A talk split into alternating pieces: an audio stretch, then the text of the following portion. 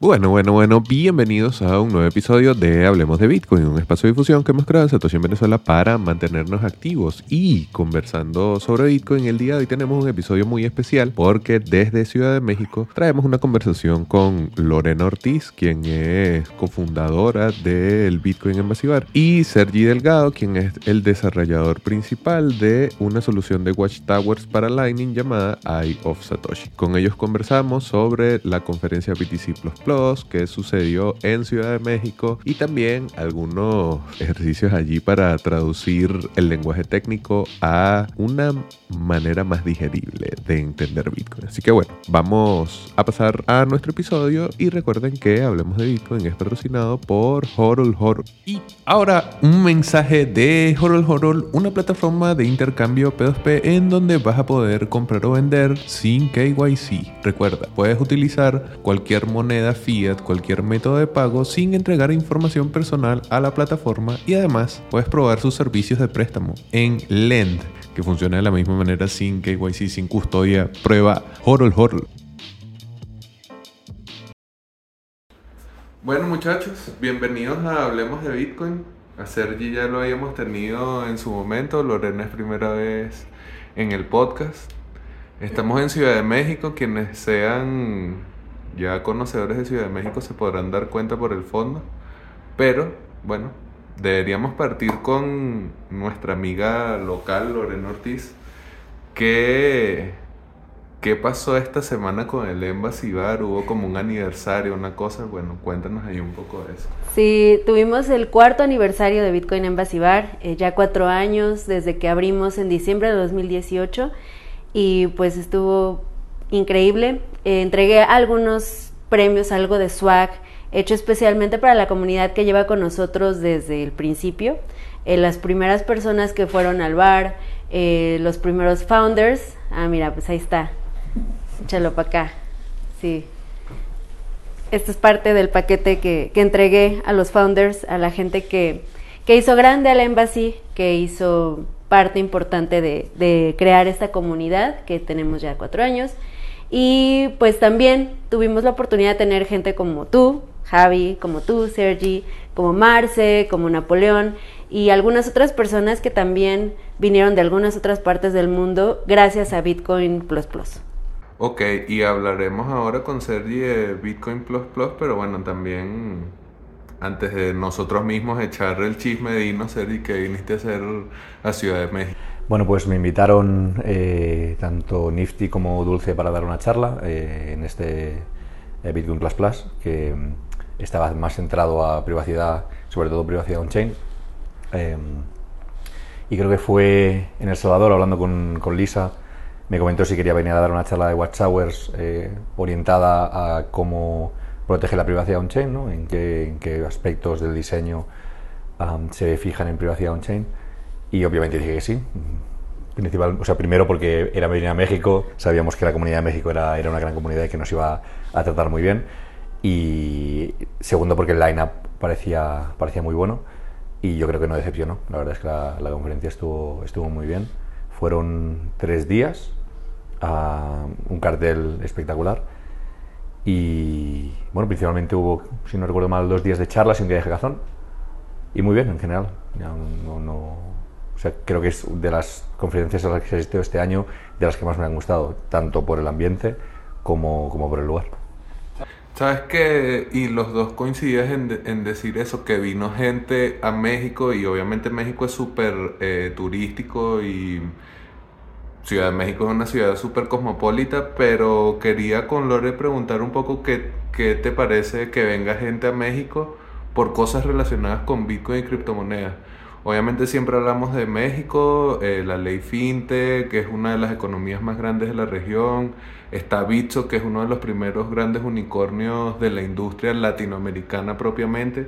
Pero siendo obviamente Lore parte de la comunidad, eh, voy a echar una flor aquí, una referente de lo que se hace en México y especialmente por lo que dice la gente, pues que el, el Embassy es como un lugar así muy importante para lo que sucede en cuanto a Bitcoin y cripto acá en Ciudad de México. Entonces, bueno, con todo eso, ¿qué, qué, qué se siente ver gente viniendo a hacer cosas acá a tu ciudad, a tu país? Increíble, porque mira, o sea, la comunidad en México creo que es grande respecto a otras comunidades, sobre todo a nivel, eh, pues, país de México, o sea, la Ciudad de México creo que es como el punto céntrico de la comunidad, sin embargo, eh, siento que no somos tampoco tan grandes, ¿no? Y el hecho de que otras personas alrededor del mundo consideren que la Ciudad de México y nuestra comunidad que hemos logrado crear a través de los años, que además parte de diferentes otras comunidades. O sea, Bitcoin Embassy Bar creo que ha sido un, un lugar donde se han reunido estas pequeñas comunidades que se han ido formando con los años y ahora todos somos uno solo. Yo creo que es algo que, que denota la importancia que hemos logrado tener como comunidad en Ciudad de México, ya que, pues sí, o sea, otras personas como tú, como Sergi, como Nifty eh, y los organizadores de Bitcoin Plus Plus consideraron lo suficientemente grande e importante como para hacer un evento aquí en, en la ciudad. Y sabes que Cerilla esta debe ser como su octava conferencia, no sé cuántas ya, pero dijiste algo que me pareció interesante y que también, o sea, por hacia allá un poco la pregunta, que es que el cartel estuvo muy interesante, que el enfoque era algo que no es tan común, que era privacidad on-chain. Y bueno, quería que nos contaras un poco esa sea, no sé, cómo esa sorpresa será o mm, ese interés que genera una conferencia con esas cualidades tan particulares, siendo técnica, o sea, ¿qué, qué tal? Porque es la octava, la novena, no sé cuál será, pero igual te gustó, entonces, ¿qué tiene, qué es ese yo, no sé qué, qué, qué sé yo? A ver, yo creo que aquí depende mucho de, de cada cual, ¿no? Eh, a mí personalmente me gustan las conferencias más técnicas, donde se hablan de los problemas que hay y cómo solucionarlos, donde se va al detalle de qué, de qué se está haciendo y qué se intenta solventar, ¿no?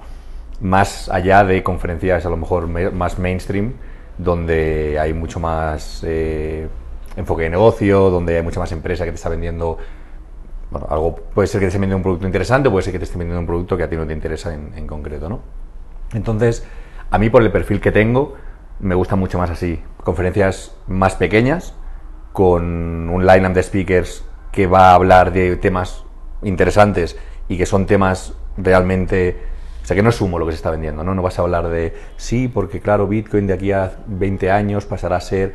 Mm, eso se tendría que ver, ¿no? Pero se están hablando de problemas que se están intentando solucionar ahora y de cuáles son, eh, cuál es el camino que, que se está llevando, ¿no? Y no solamente eso, sino que es como un foro para, para poder debatir eh, digamos, las líneas de solución de este tipo de problemas y ver si se puede modificar esta línea, si hay alguna forma de... O sea, intentar que el resto de, tanto de ponentes como ponentes, perdón, como de audiencia tenga algo que decir respecto a lo que se está haciendo, ¿no? Porque al final proyectos alrededor de Bitcoin hay muchos, eh, simplemente con Bitcoin eh, en, sí mismo ya hay un montón de campos y proyectos que eh, construyen por encima, sobre todo con Lightning, hay muchísimos más. ¿no? Entonces, estar, digamos, al día de todo lo que está pasando es complicado, incluso dentro de un ámbito concreto como puede ser la privacidad que te puede interesar.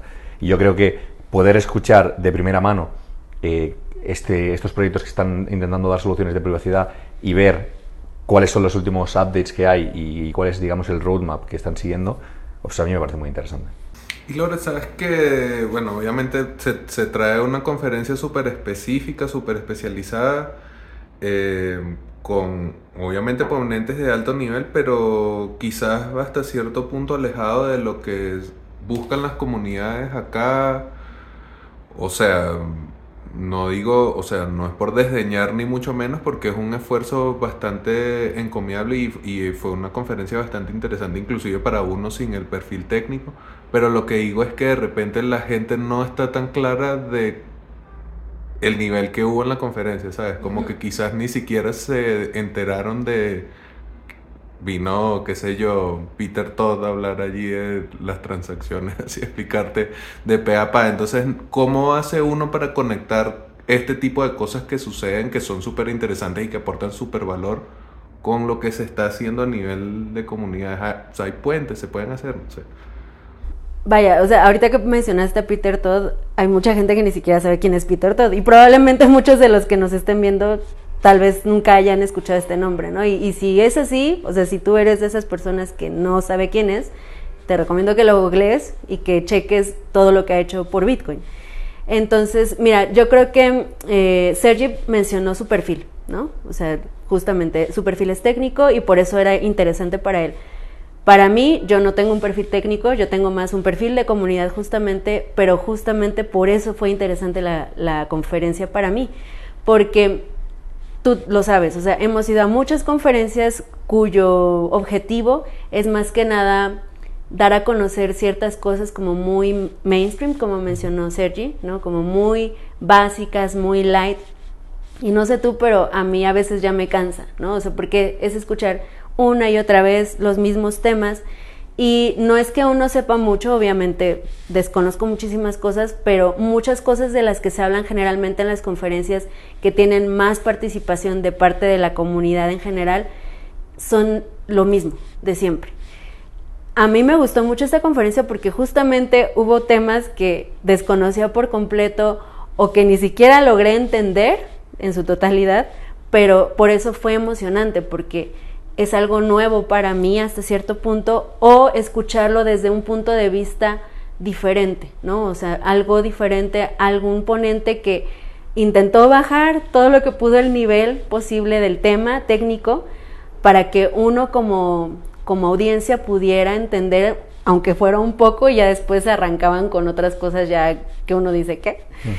Entonces, eh, mira, yo creo que el puente aquí es eh, que gente como tú como yo, Javi, que tenemos un perfil más de comunidad, más de compartir cosas un poco más sencillas, más de, mm, compartir cosas mucho más básicas, eh, compartamos también este tipo de eventos y estemos presentes porque a partir de esto, a partir de haber presenciado estas ponencias tan magistrales, tan increíbles, lo que sea que hayamos capturado lo podemos transmitir también a nuestras comunidades. Y yo creo que eh, ahí fue un, super hit el hecho de, de, habernos invitado a gente como tú y como yo, que tal vez no teníamos mucho que ver con la, con la conferencia en sí, pero que a partir de esto aprendimos cosas nuevas y vamos a poder compartirlas. Y yo invito también a la gente que, que no está mucho al lado técnico, que de repente, o sea, si hay alguna conferencia de este tipo,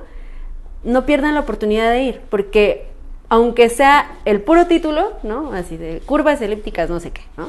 O implementación de no sé qué, eh, lo anotas por lo menos, ¿no? En tu libretita ah, esto existe, ¿no? Y esta persona eh, está haciendo esto, ¿no? Y Sergi tiene una cosa que es una cosa de Watchtower de Lightning, ¿no? Lo voy a investigar. Y a partir de eso es como vamos generando más conocimiento y aprendiendo más cosas nosotros y también compartiendo con otros. Sabes que ahorita con esto y se me, o sea, se me ocurrió así en caliente, podemos hacer un ejercicio, porque obviamente ahorita yo le voy a preguntar a Sergi eh, por qué son las Watchtower y tal. Pero entonces, bueno, claro, Sergi, me vas a contar qué son las Watchtower y entre Lorena y yo, que no somos técnicos, vamos a ver cómo uno haría digerible eso, ¿no? Que es este mismo ejercicio de puente que estamos tratando de plantear. Entonces, bueno, Sergi.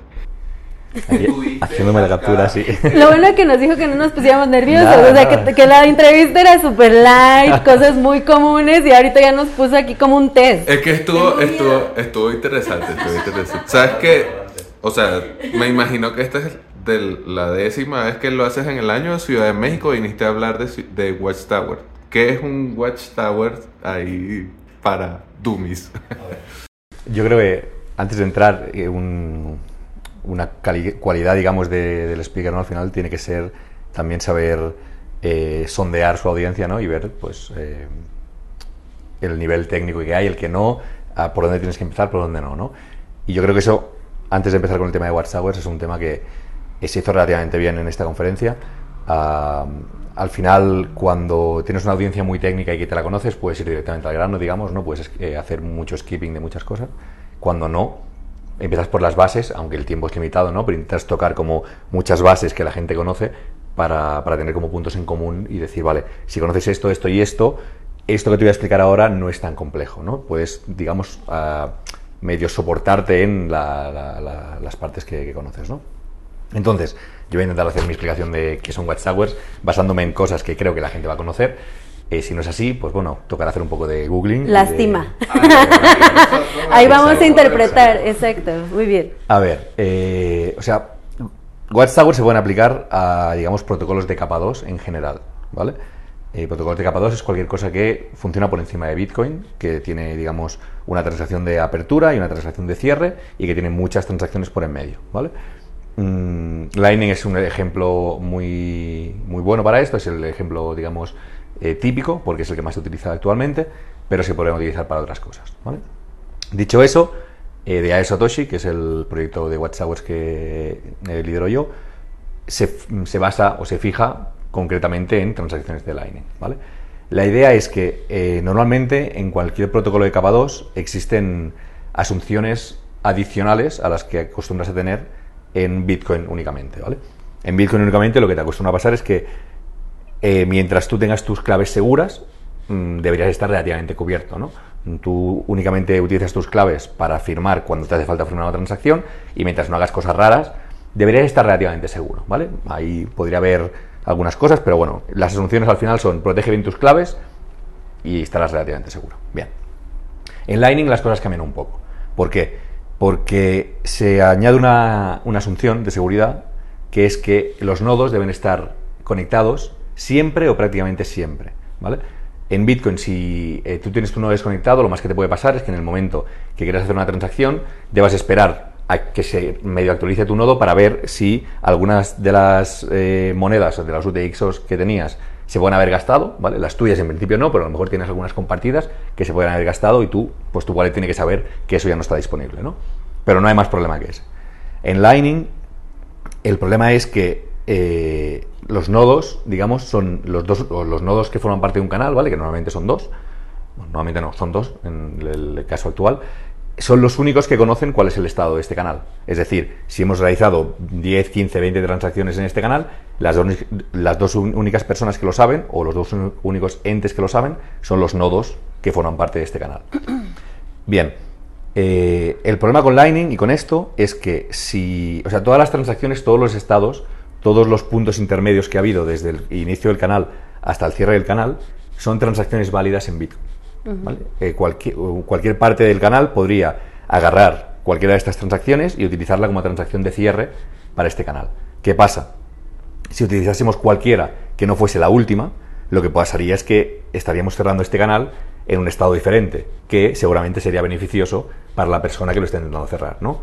Un ejemplo muy básico sería decir, bueno, si Lore y yo abrimos un canal de un Bitcoin y en, un- en algún momento está a 0,505 y luego en el último momento en que lo miramos está a 0,8 a Lore y 0,2 a mí, pero Lore desaparece, yo podría coger y decir, "Mm, me interesa más el momento en el que estábamos 0505, así que voy a agarrar esta, este estado y cerrar el canal con, el- con él.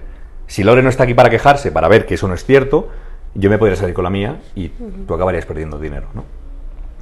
Por eso es necesario que los nodos estén siempre online. ¿Qué pasa? Esto es una asunción que en función del setup que tengas para tu, para tu dispositivo, para tu wallet de Lightning, puede ser más o menos realista, ¿no? Por ejemplo, para mí, tener un nodo de, Lightning siempre online no implica un problema. Eh, para el uso general, ¿no? Cuando esto eh, se lleve a mainstream, mi madre no va a tener un nodo de Lightning corriendo en casa, seguramente, a no ser que se lo monte yo. Bueno, mi madre es posible que sí, porque se lo podría montar yo, ¿no? Pero la madre de cualquier hijo de vecino seguramente no lo tenga. La ¿no? mía tampoco. Eh, entonces, claro, lo que acostumbra a pasar es que eh, los usuarios utilizan otro tipo de nodos, ¿no? Mm, LND, C-Lightning o Eclair eh, Desktop, digamos, está muy bien para el- la persona como más dedicada, pero la gente utiliza, eh, acostumbra a utilizar nodos móviles, por ejemplo, que eh, están siempre offline, a no ser que tú abras la aplicación. Es una, una cuestión de, de cómo se gestionan los recursos en un móvil, ¿no? Eh, este tipo de, de dispositivos tienen el problema de que están mayoritariamente offline. Entonces, bueno, existen mm, soluciones, digamos, dentro del protocolo, aparte de Watchtowers, para hacer que si se cierra un canal haya un tiempo de disputa y que eh, no se pueda, una, una persona que intenta hacer esto no se pueda salir con la suya directamente, pero eh, al final si tú estás dos, tres semanas, un mes sin abrir un wallet porque no utilizas esto de forma habitual, pues te puede llegar a pasar que te cierren un canal unilateralmente, ¿no? Dicho todo esto, ¿qué son las Watchtowers? Eh, ¿no? Al final, como yo creo que me extendió bastante, pero eh, me parece que ha quedado relativamente claro. Una Watchtower al final es un servicio que está ahí en el momento en que tú no estás. ¿no? Puede ser eh, corrido por ti, o sea, puede ser un servicio que tú tengas en un servidor tuyo o en casa o donde sea, ¿vale? O puede ser un servicio que te da un tercero. la gracia de las Watchtowers es que al final es eso, ¿no? Es, es ese observador que está mirando la red en el momento en el que tú no estás. O en el momento en el que sí, la Watchtower no lo sabe, ¿no?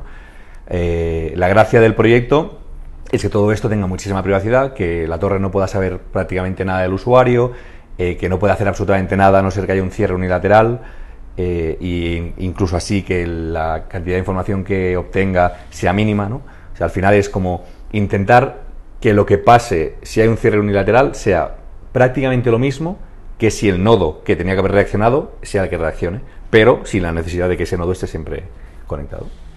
Ok, bueno, vamos a una pausa comercial. o sea, yo ya habíamos hablado con Sergi en su momento de, lo de las West Tower y de panel la explicación es bastante clara, pero entonces, bueno, nuestro ejercicio aquí es obviamente traducir eso que así hiciste un ejercicio encomiable, pero de todas maneras siempre la conversación técnica hace que la gente se asuste. O sea, uno hace un live stream de Lightning y si le dices que es para que ganen plata, se conectan mil personas, pero si le dices que es para montarse un nodo, se, comentan, se conectan diez, ¿sabes? Entonces, Lore, ¿cómo...? O, sea, obviamente no vas a reexplicar lo que ya nos dijo Sergi, pero o sea, ¿cómo le lleva uno este tipo de información a sus comunidades? Ok, eh, con analogías, con ejemplos de, la vida diaria. Eh, vamos a suponer que eh, un canal de Lightning es como este departamento, ¿no?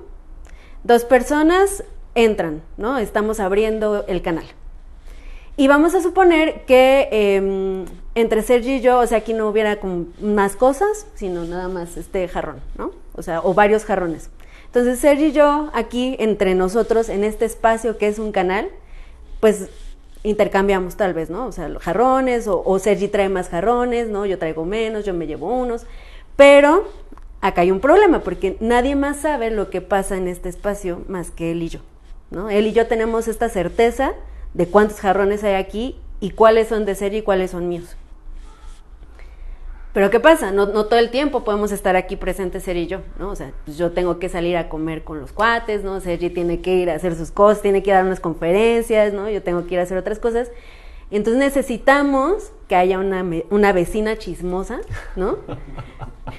que siempre esté estalqueándonos, ¿no? Así, desde la ventana de enfrente tenga así hasta allá un, unos binoculares o, no sé, algo, para estarnos espiando todo el tiempo, porque clásico, ¿no? Y más en Latinoamérica, no sé en español. Pero siempre hay una vecina chismosa, ¿no? Siempre la hay. Entonces, vamos a suponer que Sergi y yo necesitamos, además de esta vecina chismosa, porque, o sea, Sergi y yo tal vez nos conozcamos o tal vez no, ¿no? Estamos compartiendo este espacio sin conocernos realmente. Entonces necesitamos que esa vecina chismosa esté todo el tiempo checando qué está pasando en este departamento. Vamos a suponer que no tenemos cortinas, que de hecho este espacio es así como transparente y la vecina en sí tal vez nos puede ver, pero no sabe el nombre de Sergi, no sabe mi nombre, ¿no? O sea, nos observa sí, pero no sabe exactamente la identidad de cada uno. Entonces, esta vecina chismosa es el Watchtower, ¿no? Sergi y yo somos dos billeteras de Lightning Network y este espacio en el que cohabitamos, en el que hacemos este intercambio de jarrones, es un canal. Entonces, suponiendo que un día yo me voy, ¿no? Así súper padre al Bitcoin Embassy, a un meetup de Satoshi en Venezuela, y Sergi dice, ah, qué bueno, ya se fue esta mujer, voy a agarrar todos los jarrones y me los voy a llevar conmigo, ¿no?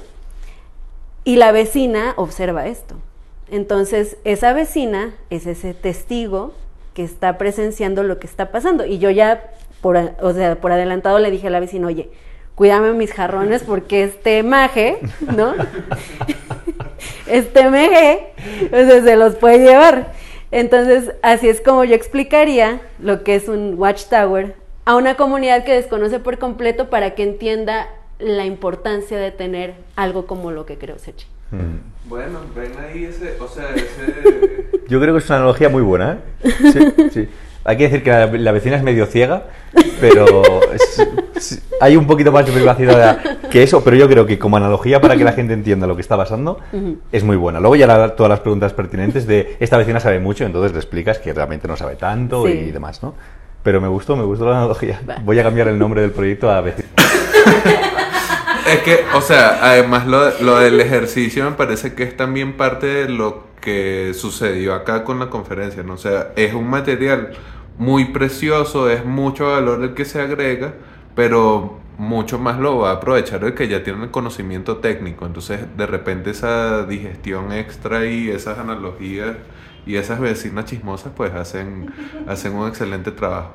Eh, quería ir cerrando además preguntándoles por sus planes para el año que viene. Estamos eh, grabando esto, hoy es 16 de diciembre, así que estamos cerca de Navidad, cerrando años. Eh, Lore, ¿qué, ¿qué se viene para 2023? ¿Cuáles son los planes?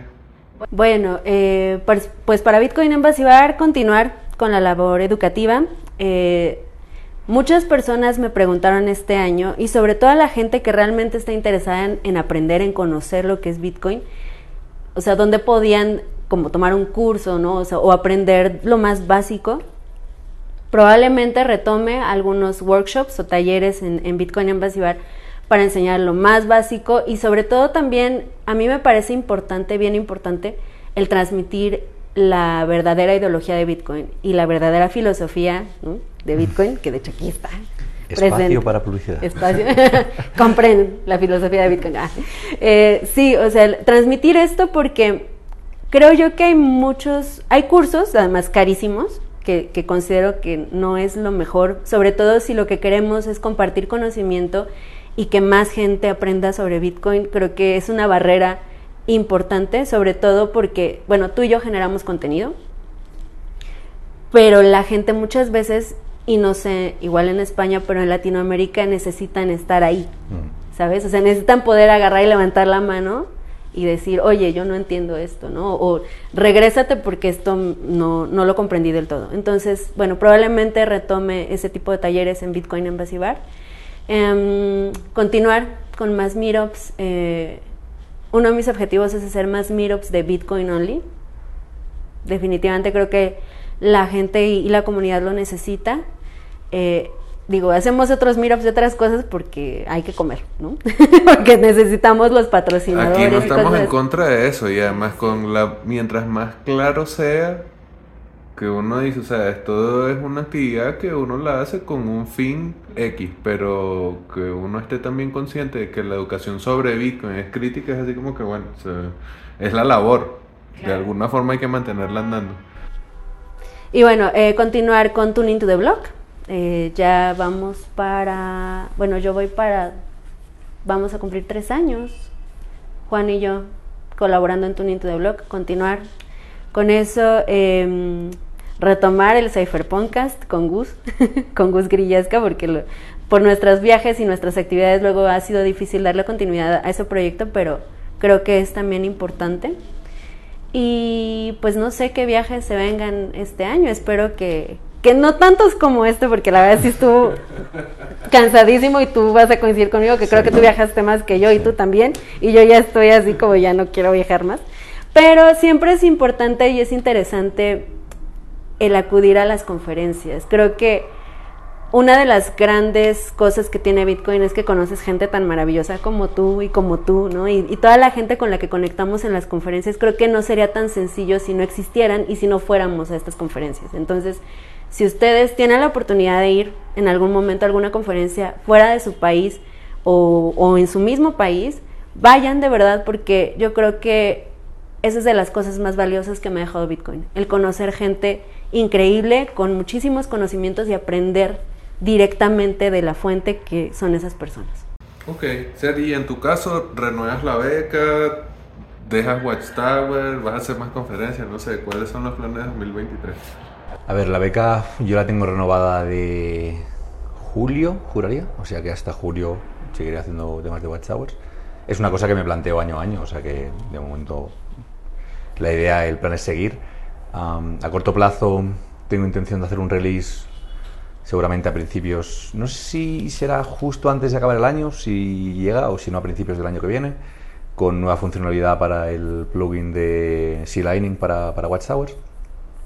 A la idea el año que viene también es integrar eh, DAI Satoshi con LDK, con lo que es Rust Lightning y LDK, ah, que es un, actualmente hay un pull request pendiente para poder añadir la funcionalidad, pero una vez que eso esté eh, land, digamos, dentro del LDK, debería ser relativamente sencillo. Em, Este año de beca me planteé que la idea era sobre todo focalizar en integraciones, o sea, intentar que eh, la gran mayoría o la mayoría de clientes posibles pudieran conectarse a DAO Satoshi, es lo que estoy intentando. Y bueno, a nivel de conferencias, sí, yo este año realmente he viajado mucho, tanto a nivel de conferencia como a nivel personal. No tengo problema, me encanta viajar. O sea que es posible que el año que viene viaje menos, porque este año ha sido muy intenso, pero, pero es una cosa que me gusta. El, la- el trabajo me lo permite. Ah, lo único que me hace falta es mi laptop para, para trabajar y, y al final hacerlo desde Barcelona o hacerlo desde México no, no hay, o sea, no- para mí no tiene diferencia. Más allá de que, bueno, pues tengo la oportunidad de visitar y, y ver ciudades tan maravillosas como, como Ciudad de México, ¿no? Am, ¿Qué más? Bueno, habrá, yo tengo noticias, tendré, creo que hay, hay cosas que tendré que decir, pero será mucho más adelante del año, o sea, ya a mediados, finales de año. un No, no hay spoiler. Ah. No hay spoiler. Ah, es, es una cosa que, bueno, en algún momento tendré que decir, pero... es el cliffhanger del siguiente cliffhanger, episodio, exacto, exacto, sí. exacto, exacto. No se pierdan el siguiente episodio con Sergio porque ahí va a soltar la sopa total. Bueno, bueno, es, es- total. es- es una cosa que va a venir seguramente a 6, 8 meses vista, pero algo pasará. El año que viene yo creo que será interesante. Y me suscribo totalmente a lo que decía Lore con el tema de las conferencias y con el tema de, de poder coincidir con gente como vosotros. A mí me ha llenado mucho este año el, el poder eh, compartir ideas, eh, ya tanto a nivel de conferencia, o sea, lo que he podido dar a nivel de presentación y el feedback que he podido eh, obtener de, de- gente que ha estado en, la, las charlas, como el trabajo que he podido hacer en las semanas que he estado viajando por diferentes partes del mundo. La verdad es que eh, de Aero ha mejorado mucho este año, en gran parte gracias a muchas conversaciones, eh, conversaciones que he tenido durante conferencias y mucho trabajo que he hecho durante, durante conferencias. O sea que mm, me parece muy eh, acertado lo que decías. Y ya más allá del nivel eh, profesional, a nivel personal, yo creo que he conocido a gente que me llena mucho, a gente muy interesante, que creo que forma parte también de lo que es Bitcoin al final, ¿no? Eh, crecer a nivel personal y, y ver mm, las diferentes tesituras que hay en diferentes partes del mundo, ¿no? Eh, siempre se pone El Salvador como, como ejemplo porque el país Bitcoin y demás, pero a mí, por ejemplo, Argentina me chocó muchísimo la integración que hay con Bitcoin y otras criptomonedas. Eh, Ciudad de México me ha sorprendido bastante porque no pensaba que fuese a haber absolutamente nada de, de sitios en el, del estilo de se acepta Bitcoin.